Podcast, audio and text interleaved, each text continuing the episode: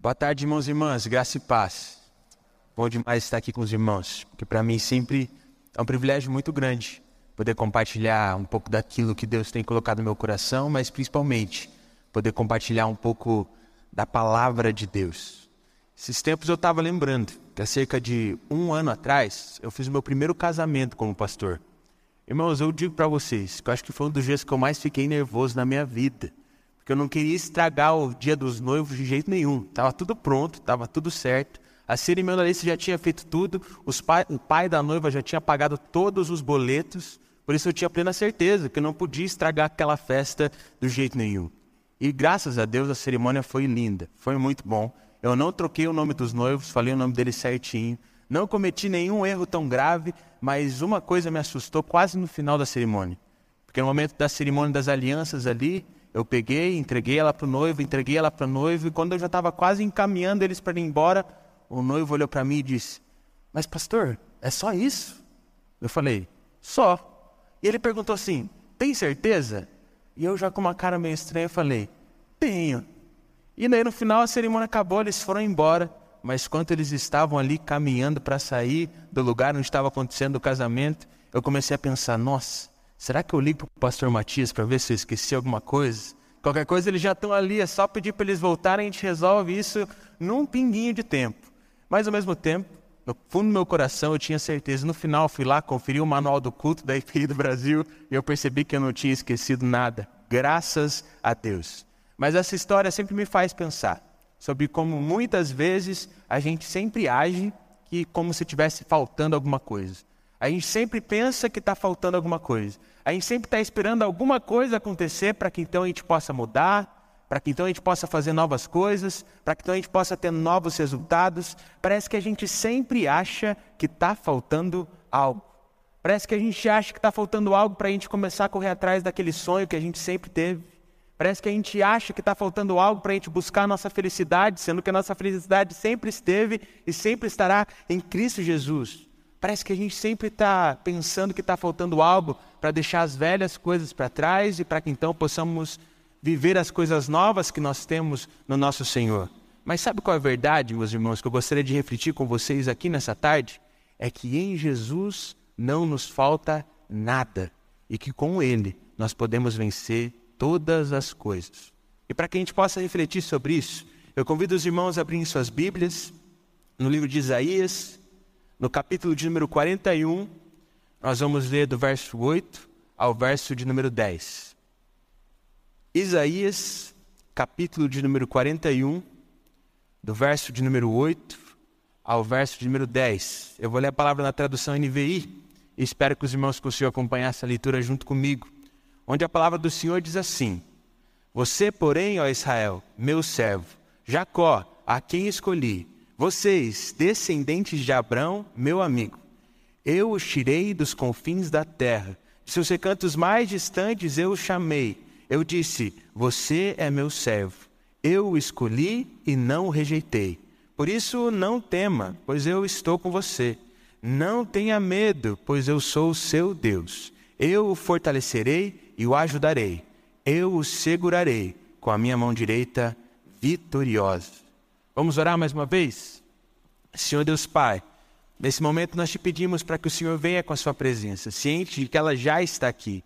Pedimos para que o Senhor nos toque com a sua glória. Pedimos para que o Senhor quebrante os nossos corações, de forma que a sua palavra faça vida em nosso viver. Para que possamos entender que somos escolhidos do Senhor e para vivermos os seus planos para as nossas vidas, não nos falta nada. Esse é o nosso pedido, essa é a nossa oração. Em nome do Senhor Jesus, amém. Eu não sei vocês, irmãos, mas eu realmente amo esse texto. E ultimamente eu tenho meditado muito nele, porque há cerca de uma semana atrás, mais ou menos, eu fiz meu segundo casamento nessa minha carreira de pastor. Eu comecei a falar para o Senhor, pedir para o Senhor para que Ele me desse uma palavra para que eu pudesse compartilhar com os noivos. E quando eu estava lendo esse texto, Deus falou: É esse. Eu disse assim: Deus, tem certeza? Livro de Isaías no casamento não faz muito sentido. No casamento as pessoas falam sobre amor, falam sobre laços que são eternos. O que tem a ver com Isaías? E aí quando eu comecei a ler esse texto, eu comecei a pensar na história dos noivos. A noiva ela era de Londrina. Ela veio para Curitiba porque ela começou a fazer medicina. O noivo, ele sempre foi curitibano, nasceu em Curitiba e passou aqui a vida toda. Mas nos últimos cinco anos, ele estava quase sempre na Alemanha. E aí eu comecei a entender que Deus, dos recantos mais distantes, chamou eles, escolheu eles para que juntos eles pudessem servir ao Senhor, para que junto eles para que juntos eles pudessem viver o propósito da vida. E o propósito da vida para nós é simplesmente servir a Deus. Quando eu entendi aquilo, eu comecei a viajar nesse texto. Eu comecei a pedir para que o Senhor me orientasse, eu comecei a pedir para que o Senhor me direcionasse. Ele começou a dizer: Juninho, o que eu quero que você entenda é de que eu sou um Deus que liga pontos, que nada acontece por acaso. E que mesmo nos momentos mais difíceis você pode me buscar. E eu vou fazer com que pontos sejam ligados, eu vou fazer com que a sua felicidade seja restaurada, para que você possa continuar cumprindo o seu propósito, para que você possa continuar servindo a Deus. Por isso eu gostaria de dizer nessa tarde, meu irmão, Talvez com as coisas que estão acontecendo você não consegue entender muito bem o porquê, mas Deus sabe o porquê dessas coisas. E Ele quer que você busque a Ele para que Ele te ajude a ligar esses pontos, para que você possa permanecer servindo a Deus, desfrutando da vida que Ele tem para você. E a gente pode perceber isso de forma muito clara na vida de Moisés. Porque Moisés teve que fugir do Egito depois de assassinar um egípcio. Ele teve que sair de lá. Ele foi para um lugar distante de onde estava o povo de Deus. E lá ele construiu a sua vida. Lá ele teve filhos, lá ele constituiu uma família e lá ele tinha uma função. E enquanto ele estava cumprindo essa função, exercendo ali a sua profissão de cuidar dos rebanhos, de cuidar das cabeças de gado que o seu sogro tinha, ele viu uma sarça ardendo, pegando fogo no meio do deserto. E aquilo chamou a atenção dele. Porque por mais que aquela sarça estivesse pegando fogo, ela não se consumia. E por isso, como ele estava interessado, ele foi direto olhar o que estava acontecendo com aquela sarça. E quando ele chegou perto, ele percebeu que ele estava em um território santo. E aí Deus começou a falar com ele. Deus começou a falar que ele tinha escolhido Moisés para libertar o povo da escravidão no Egito. E Moisés começou a ouvir aquilo e ele começou a ligar os pontos. Ele começou a pensar: nossa, mas eu estou distante. Eu já construí a minha família do meu jeito, eu já construí as minhas coisas. O povo lá nem me conhece mais, o povo lá nem vai, me, nem vai lembrar de mim. Por isso ele olhou para o Senhor e disse: Senhor, tá bom, mas será que sou eu mesmo? Porque eu acho que o povo não vai lembrar de mim. O povo não vai acreditar que, você, que o Senhor me chamou. O povo não vai acreditar que eu vou ser capaz de libertar eles dessa escravidão. Mas Deus olhou para Moisés e disse: Sim, é você. Vá, vá para o Egito e liberte o meu povo. Moisés então começou a dar algumas desculpas para o Senhor. E a desculpa que ele deu para Deus foi a seguinte: Senhor, mas eu não consigo falar direito. Eu fico gaguejando, não consigo me expressar muito bem. Será que as pessoas vão me entender? Mas o Senhor olhou para Moisés e disse: Não tem desculpa, Moisés. Eu vou te tornar capaz. Tem um irmão seu, agora falei certo aí, Amari e Felipe. Tem um irmão seu lá que se chama Arão. Ele fala bem. Ele fala muito bem, ele se expressa bem diante do povo. Ele sabe falar todas as coisas, por isso vamos fazer o seguinte, Moisés: eu vou falar com você, você vai falar para Arão, e aí o povo todo vai ser impactado a partir daquilo que eu estou fazendo na sua vida. E aí Moisés começou a perceber que ele já não tinha mais desculpa. Ele olhou para Deus e ele falou: Deus, tem certeza? Manda outro, porque eu não estou muito afim dessa tarefa, não. E aí Deus fica irado com ele. Fala: Moisés, é você. E aí Moisés começa a ligar os pontos de um jeito diferente. Porque ele entende que não era sobre ele, ele entende que as coisas do passado não importavam mais e que Deus estava escolhendo ele para viver um propósito maior. E assim é nas nossas vidas. E quando nós escolhemos ligar os nossos pontos do jeito de Deus, entendemos que apesar dos nossos sofrimentos, Ele está conosco, Ele inflama os nossos corações para que a gente possa viver o propósito que Ele tem para as suas vidas, para as nossas vidas. E assim a gente consegue viver de forma alegre.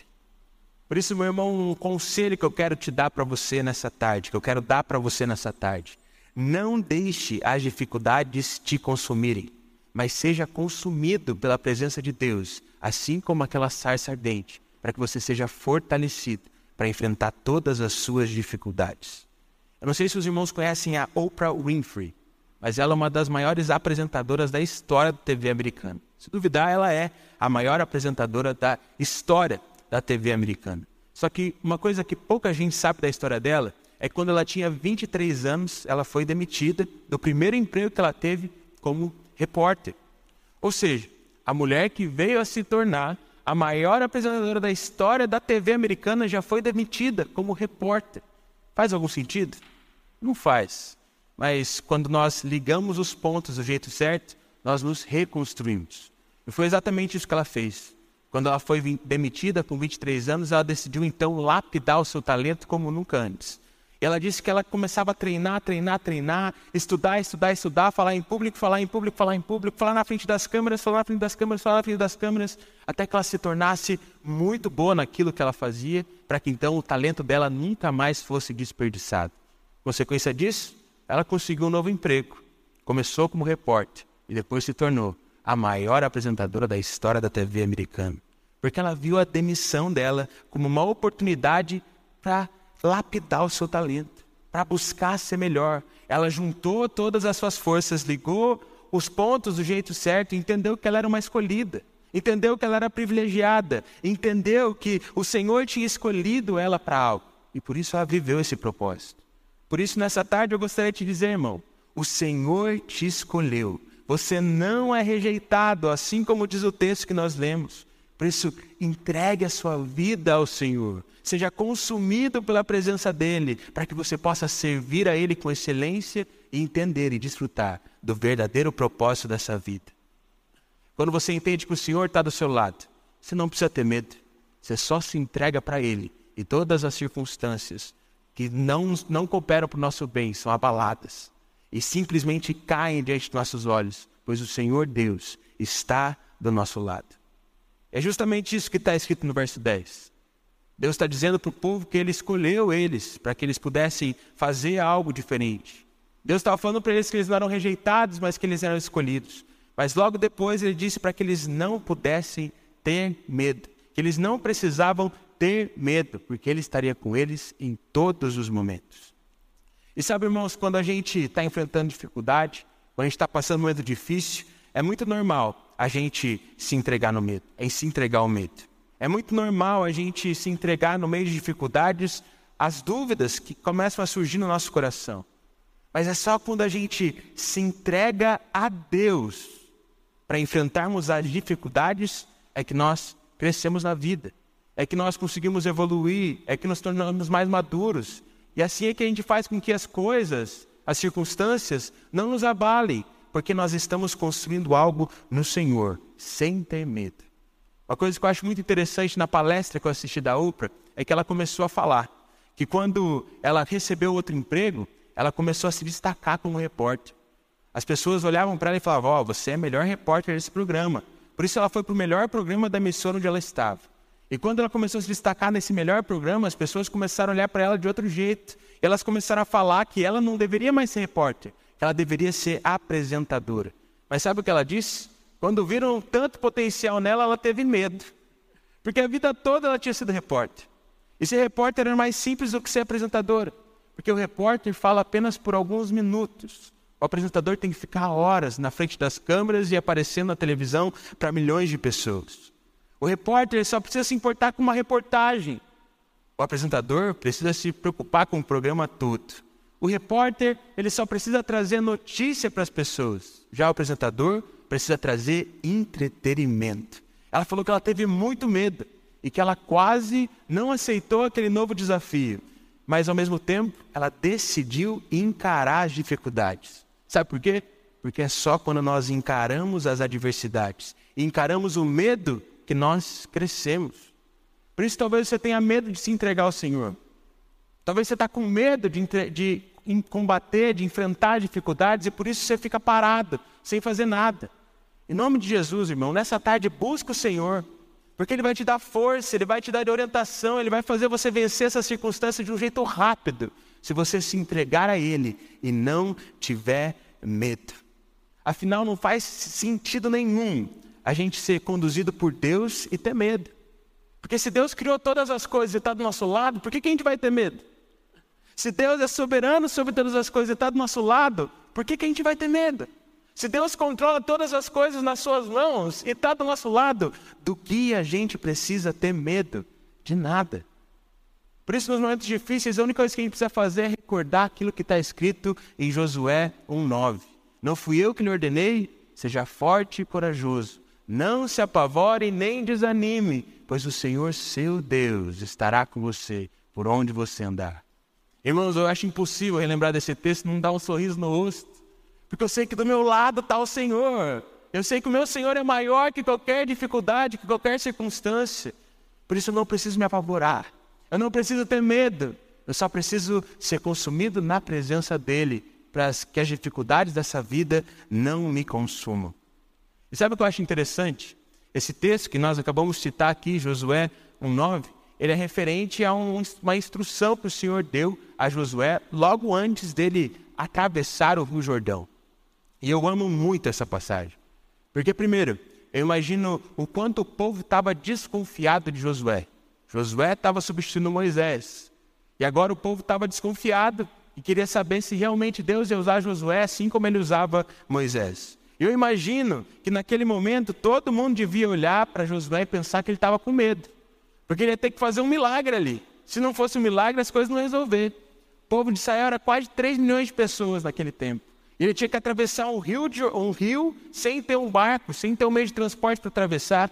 Eu fico imaginando o povo olhando para Josué e falar: E agora, Josué? Você aceitou o cargo de líder, agora aguenta. Apesar de muitas pessoas acharem que ele estava com medo, ele não estava com medo. Ele decidiu ser forte e corajoso no Senhor. Não se apavorou, porque ele confiava que Deus estava do seu lado. Ele foi forte e corajoso e simplesmente ouviu a estratégia de Deus. A estratégia de Deus não era nem um pouco racional. Tudo que eles precisavam fazer é, junto com os sacerdotes, colocarem o pé na água. E quando eles colocassem o pé na água, a água ia parar e o povo ia atravessar. E como Josué não tinha medo, ele simplesmente fez isso. E quando ele colocou o pé na água, as águas pararam e o povo foi rumo à terra prometida. Porque assim é o nosso Deus. Quando Ele está do nosso lado, nós não precisamos ter medo. Por isso você está com medo nessa tarde diante de uma circunstância, diante de uma dificuldade? Meu irmão, faz o que Josué fez. Põe o pé na água do lado do Senhor. Ele vai fazer com que as águas parem e que você possa atravessar essa dificuldade à terra prometida que Ele tem preparado para você. Por isso, não tenha medo, simplesmente obedeça a Deus, porque é Ele que nos sustenta e é Ele que sustenta todo o universo. É exatamente isso que está escrito no finalzinho do verso número 10.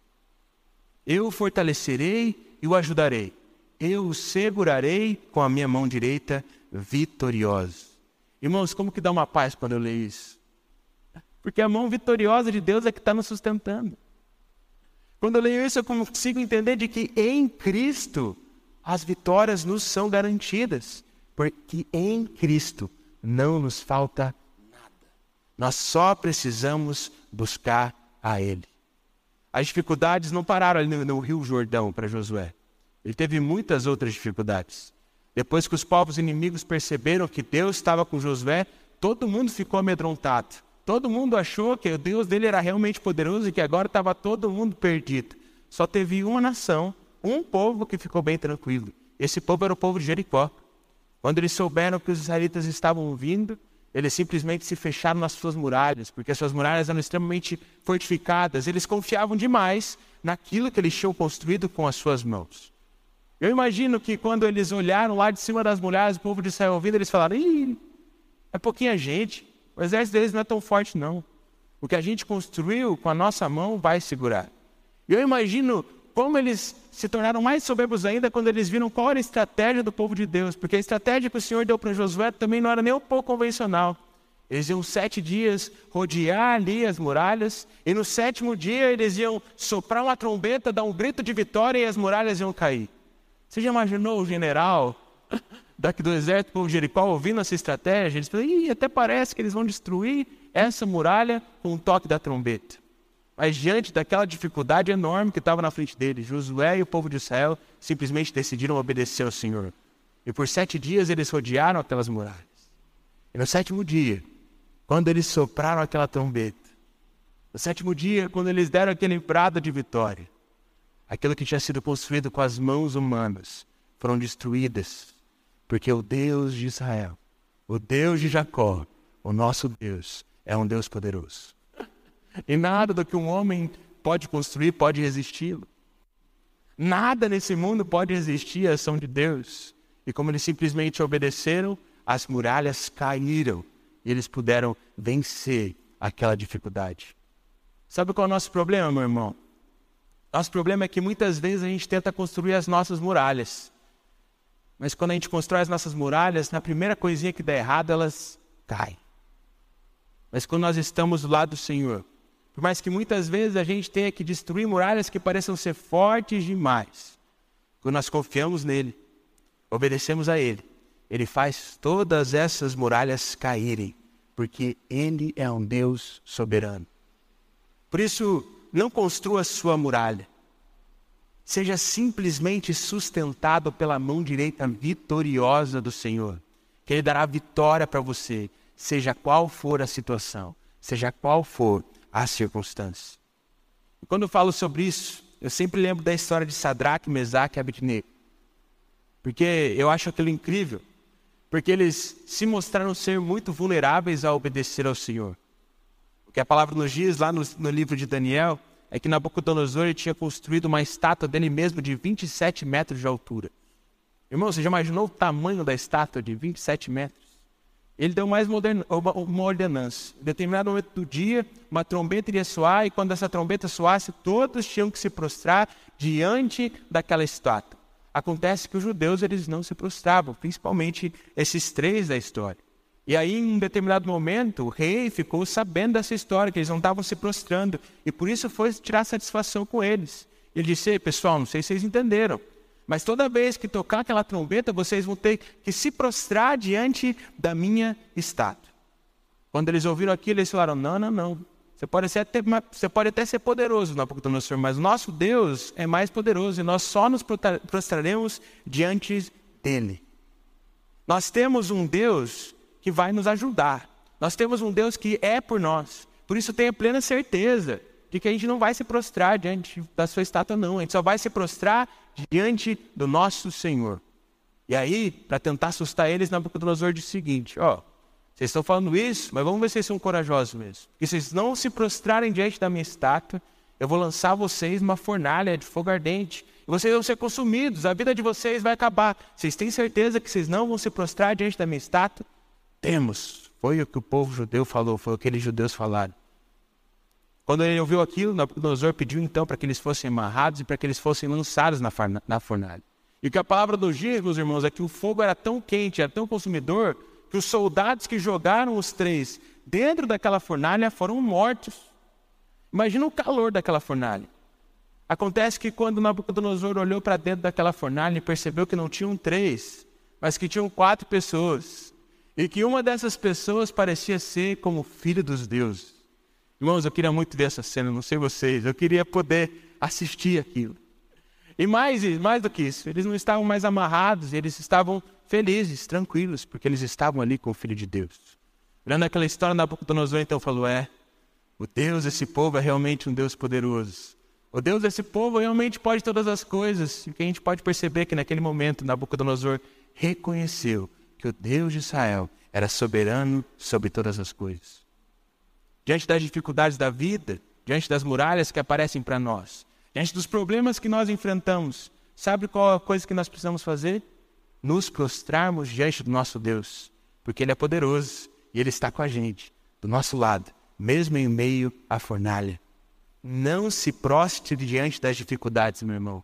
Se prostre diante do Senhor, porque Ele vai estar junto com você na fornalha e fará com que você não seja consumido mesmo estando no meio do fogo.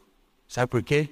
Porque em Jesus e com Jesus não nos falta nada.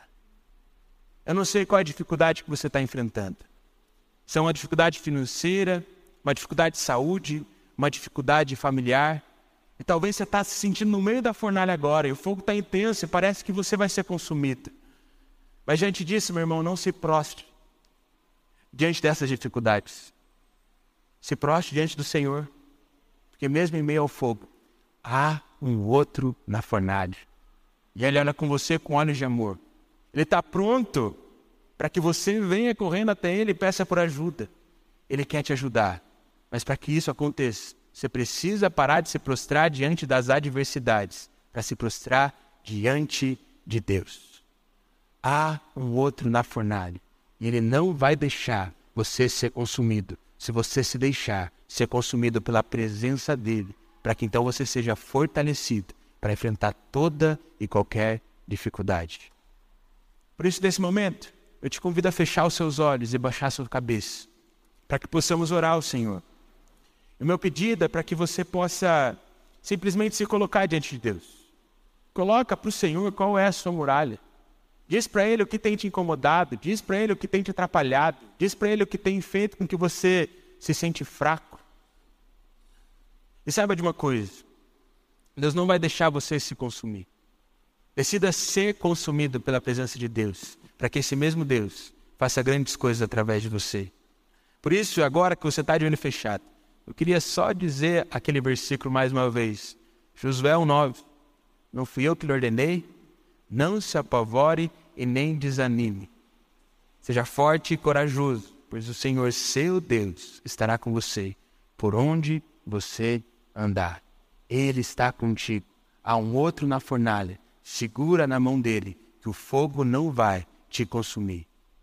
Senhor Deus Pai, nesse momento nós te agradecemos, Senhor te agradecemos porque tu és um Deus maravilhoso, tu és um Deus que nos ama, Deus que está conosco em todo tempo e por isso nós te agradecemos. Nós te agradecemos porque a estátua de Nabucodonosor parecia até ser grande, 27 metros, mas ela nem se compara à sua grandeza. Senhor, nós te agradecemos porque a muralha de Jericó também era alta, mas ela não é mais alta, ela não é mais poderosa, ela não é mais forte do que o Senhor. E tendo essa certeza, nós sabemos que não importa qual é o nosso problema, qual é a nossa, circunstância, por mais que ele pareça ser grande demais, por mais que pareça ser algo impossível de ser vencido, nós sabemos que ele não é maior do que o Senhor. Nós sabemos que o Senhor pode fazer todas as coisas.